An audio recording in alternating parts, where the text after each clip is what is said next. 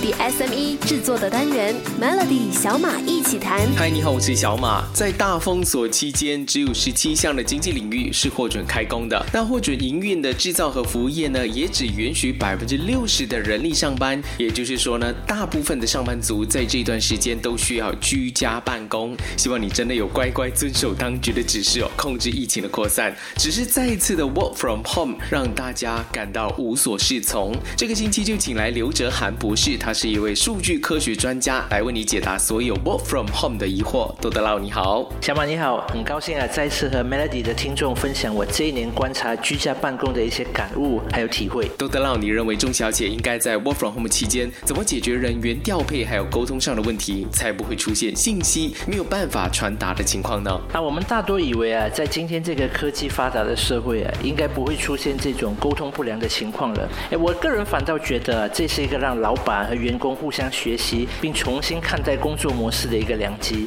啊，老板呢，第一点他必须意识到啊，员工在家并没有办法像在公司一样一直守候在电脑前面啊，他们会面对很多外界的干扰，在学校没有开课的情况还要带小孩等等，所以老板必须给予员工高度的信任呢，相信他们真的是可以如期完成指派的任务。那么同样的，员工也应该据实告诉老板自己的动向，以得到老板和同事之间的信任，以免造成那种山高皇帝远啊就可以趁机摸鱼这种不必要的误会。那管理方面呢，我提议公司可以采用非同步沟通，或者英语叫做 asynchronous communication，那利用一些免费的线上工具，如 Trello、Slack 或者谷歌 Drive 这些呢，让大家自己更新自己正在进行的任务。那每天选择一个适当、大家都合适的时间，一起进行同步沟通进度。那这个模式呢，在很多公司都实验过，而且也收到不不错的成效。所以 work from home 不是只是个别叫大家回家上班那么简单，老板或者管理层反而要想一个周全的计划，让所有人都能够很好的工作，而不只是一直埋怨，哎，你的效率为什么那么糟糕？你这个东西没有做，那个东西没有处理。只要有沟通，以上的这一切都不是问题。当然，work from home 的时候呢，很多企业都担心生产力还有员工效率减弱的状况。市面上也有很多号称可以有效解决这一类的软体，但真的一个 app 就能够解决所有的问题吗？锁定明天的 Melody 小马一起谈。中小企业在疫情下呢，被迫让员工居家工作，但有研究指出，居家工作似乎导致了生产率下降，而且打击了年轻员工整体的生产力还有创意。专家就发现，work from home 期间，礼拜一和礼拜五的效率是最糟糕的，因为 Monday Blue 还有那个周末 TGIF 的感觉吧。很多公司呢，本来斩钉截铁说，嗯，应该是可以居家办公一辈子的，但最后都要求员工，你们还是回来公司上班吧。市面上有很多号称可以有效解决刚刚提到的这些效率低弱的软体或者手机应用程式，依靠这些系统真的能够解决问题吗？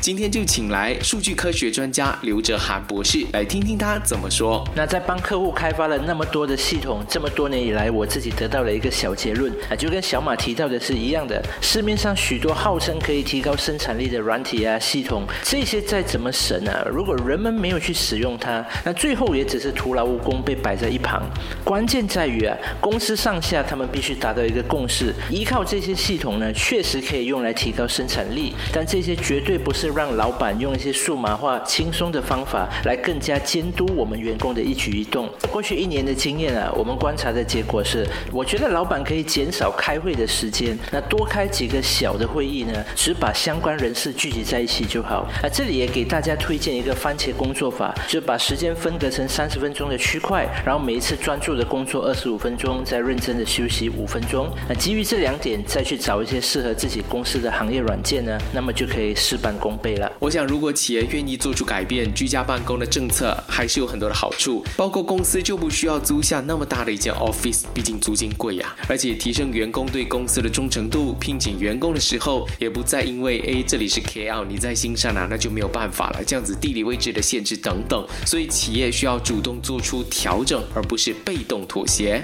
由于现在大部分时间还是没有办法真正能够面对面哦，所以就没有办法见到客户、开发客源，还有跟顾客沟通，就成了另外一个 work from home 的难题了。中小企业可以怎么应对客户上的需求呢？锁定明天的 Melody 小马一起谈。以前赛车上班的时候，我相信你心里一定有一个声音哦，就是要是可以在家办公就好了。哎，这下好。了。马来西亚政府直接就说你必须要在家办公，一起来抗议。很多员工都表示认同，哎，在家办公好像不错哦。但是老板可不这么想，因为居家办公很容易就跟客户失去联系，没有办法让自己的米饭班主继续和他们的密切合作。这个星期就邀来刘哲涵博士，他是一名数据科学专家，来讨论居家办公的问题。小马你好，很高兴啊，再次和 Melody 的听众分享我这一年观察居家办公的一些感悟还有体会。豆得佬，现在大部分时间都没有办法到公司上班，这些呃业务员呢也没有办法接到客户，开发客源和顾客沟通就成了难题。所以你建议中小企业可以怎么应对客户上的需求呢？那我们先聊一下比较相对简单的客户沟通好了。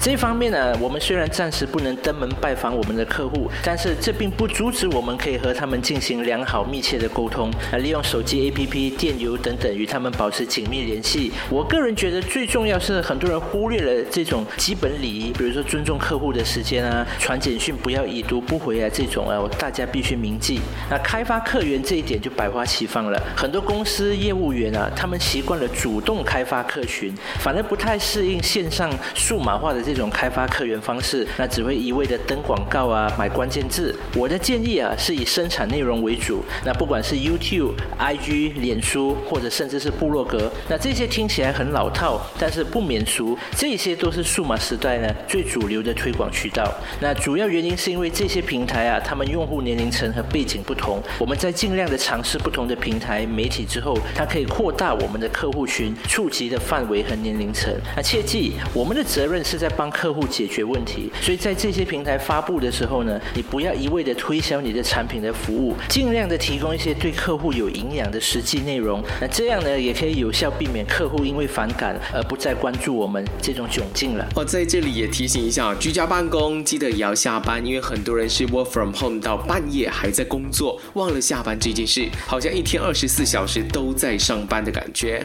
没有办法从物理上区分工作和生活环境，就增加了职业倦怠的风险。老板需要做些什么样的安排，让员工找回使命感还有热情，让员工不至于松散呢？锁定明天的 Melody 小马一起谈。新冠疫情和全面封锁，就是 FMCO 让大家又回到了 Work from Home 的生活。虽然很多人都向 MIT 申请到了准证，但是也有不少人是被安排居家工作的。有人抱怨居家办公等于是七天二十四小时无限办公，有人如鱼得水，认为效率得到提高。那么居家后，你的工作时间是不是变长了呢？会议和邮件、email 也更多了吗？工作是不是更累了呢？想问问这个礼拜的专家，数据科学博士刘哲涵。小马你好，哎，Dr. Lau，这种行为产生的职业倦怠感，中小企业要怎么解决呢？这是一个好问题啊！很多人误以为哦，职业倦怠是因为工作懒散，或者是家里的其他琐碎事让我们分心。但是我们如果认真的去聆听那些有职业倦怠的人的话呢，更多的时候啊，是因为工作过度，而在社交方面匮乏的情况下产生的一种无力感。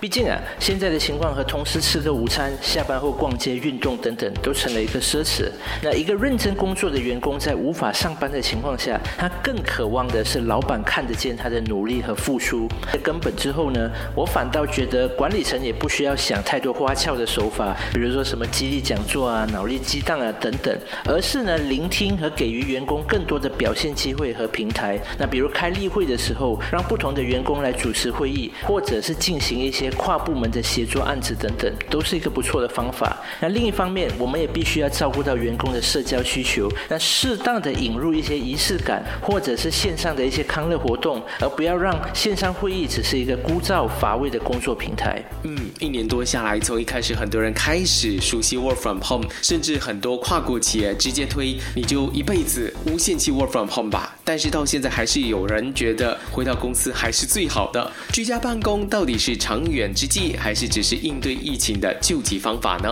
锁定明天的 Melody 小马一起谈。在一万两千年前呢，人类是以狩猎为主，狩猎就是人类的工作。古人并没有一个固定的上班地点，要到处去抓这些啊狮子、老虎啊鹿来吃。后来呢，人类经历了第一次的农业革命，开始定居下来，在自己家范围种植，就好像今天所谓的居家办公。而随着社会结构的改变，我们又搬到了大城市去住，开始在固定的办公室上班。问一问古人，这何曾不是一种新的概念呢？所以久而久之，它却成为了生活不可或缺的一部分。所以人类一直在改变工作形态，到底居家办公是不是可以一个长远的工作形态呢？今天的单元访问刘哲涵博士。这个各个国家的国情不同，以我国来讲，我们中小型企业占大多数，那其中也有工厂、机械加工服务，甚至于我们广播媒体业等等呢，都因为环境的因素啊，我们必须得到公司上班。很多人的家里呢，他的环境其实也没有公司来得好，所以这个时候对他们来讲啊，到公司上班反而是一个更加不错的选项。这来说啊，老板可以把眼光放远一点，多采纳一些敏捷项目管理，在新常态下呢，小步快走啊，不要固步自封。接下来的几年依然会是动荡不安，所以这种反脆弱的能力，才是让我们公司啊可以在后疫情时代能够生存下来的关键。老板也要知道，远端工作的另一个好处就是可以打破地域的限制，让世界各地的人才啊都可以聚集到我们组织里来上班。那最后呢，在我国迈向科技及高收入国的路上，我更希望的是公司可以采取弹性上班制，让有需要来公司的人来公司上班。那么我们也可以错开上下班的时间段，这样子啊，不仅仅可以让我们节省在通勤上面的时间，也可以更有效的发挥资源，提高生产力。无论你现在是不是居家办公，但不能否认的一点就是呢，我们都有可能要适应整个世界的改变，这个新常态将一直存在着。我是小马，想要重听回这个星期的小马一起谈，可以到 S Y O K Show 来点击收听。祝你周末愉快。Melody 小马一起谈，早上十点首播，傍晚六点重播，用两分钟的时间，每天抓住一个新的变化。